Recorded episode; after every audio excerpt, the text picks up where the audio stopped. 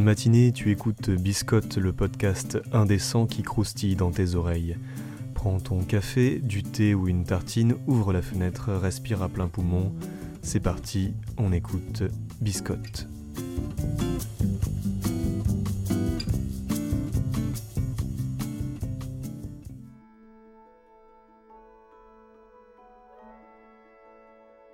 Ils sont là dans les herbes tout autour de nous. C'est dans l'émerveillement enfantin qu'on les retrouve. Je pense ne pas être le seul à les avoir imaginés au détour d'un buisson entre deux pierres, et à avoir pensé que ces grands papillons cachés dans les rayons du soleil étaient des fées déguisées pour sortir. Le petit peuple, si on écoute certains et partout, nous observe et nous parle. De Spiderwick aux oubliés, tous les médias ont utilisé ce support universel de l'imaginaire, et pour cause. Le petit peuple est partout, chaque culture a les siens, on pourrait presque d'ailleurs imaginer des luttes secrètes entre les léprechaunes et les lutins, les fées et les elfes de toutes les nations.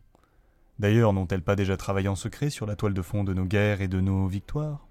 L'existence du petit peuple repose sur la suggestion. Ils apparaissent à l'aube quand la lumière n'est pas encore exacte. Ils se glissent pour voler nos chaussettes. En bref, ce sont ceux qui mettent un peu de désordre dans la qualité logique de notre vie quotidienne.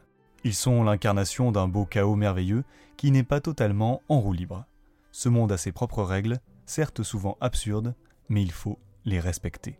Une coupe de lait pour remercier un lutin, un arc-en-ciel pour cacher de l'or, signe que l'homme a besoin d'un peu de stabilité, même dans les moments où il ne comprend plus rien. Mais ne faudrait-il pas au contraire se plonger entièrement dans ce monde magique, renoncer à notre raison et se faire enlever par les elfes?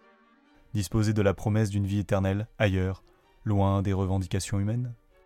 De nos jours, le petit peuple se meurt, et par les deux revient à rejoindre la lutte écologique. De nouveaux dieux arrivent, nous dirait Gaiman, mais aussi d'autres membres du petit peuple, bien différents. Qu'est-ce qu'un même, si ce n'est un lutin numérique? Lui aussi a ses règles internes qu'il faut respecter au risque d'en être victime. Même dans nos sociétés modernes, la logique n'a pas de prise, surtout dans notre société moderne, en y repensant. Et ces infractuosités sont l'occasion pour le petit peuple de muter et de prendre d'autres formes. Alors regardez bien dans vos disques durs si quelqu'un n'a pas interverti de fichiers et veillez bien à nourrir les trolls, ils sont partout.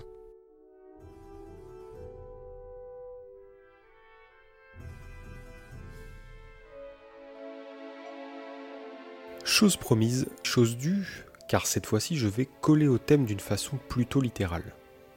Pour parler de jeux de rôle et d'êtres miniatures, il y a effectivement une belle petite chose étant sortie l'année dernière chez les douze singes, les oubliés.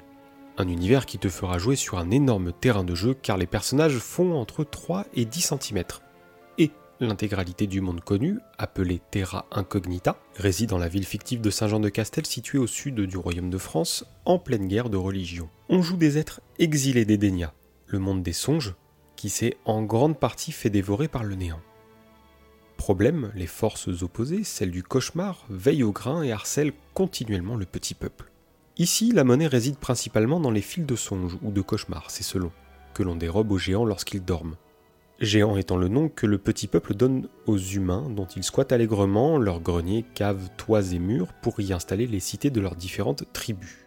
Pour être plus précis, on y joue des oubliés, des personnes dont les ancêtres ont juré solennellement et magiquement de retrouver un passage vers Edenia avec une solution contre le néant. On est appelé par cette quête mystique via un sortilège ancien qui nous isole de facto du système des différentes tribus et royaumes du petit peuple. Les oubliés sont des parias, des rebuts de leur société devant se battre et mourir seuls, sans gloire. Et tout ça pour un peuple qui n'en a quasiment plus rien à faire. Car le petit peuple a tendance à vouloir aller de l'avant et si on ajoute à tout cela la dangerosité permanente de la terra incognita, les embrouilles entre races et tribus, les forces du cauchemar et le souvenir d'Edenia s'étiolant au fil des âges, la tâche des oubliés est véritablement titanesque.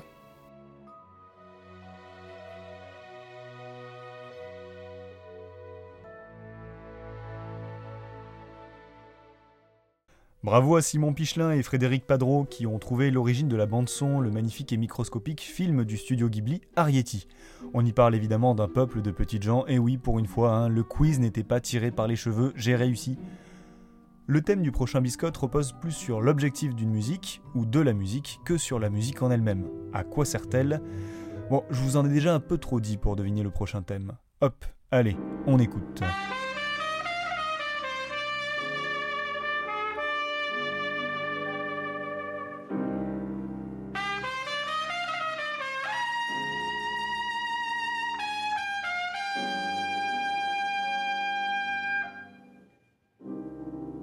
Southern trees bear strange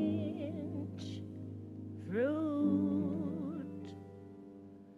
Blood on the leaves and blood at the root.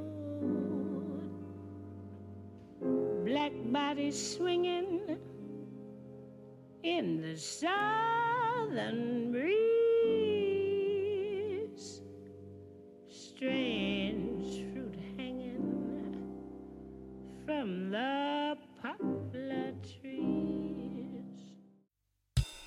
C'est ainsi que se termine notre épisode de Biscotte, mais rassurez-vous, on revient très bientôt.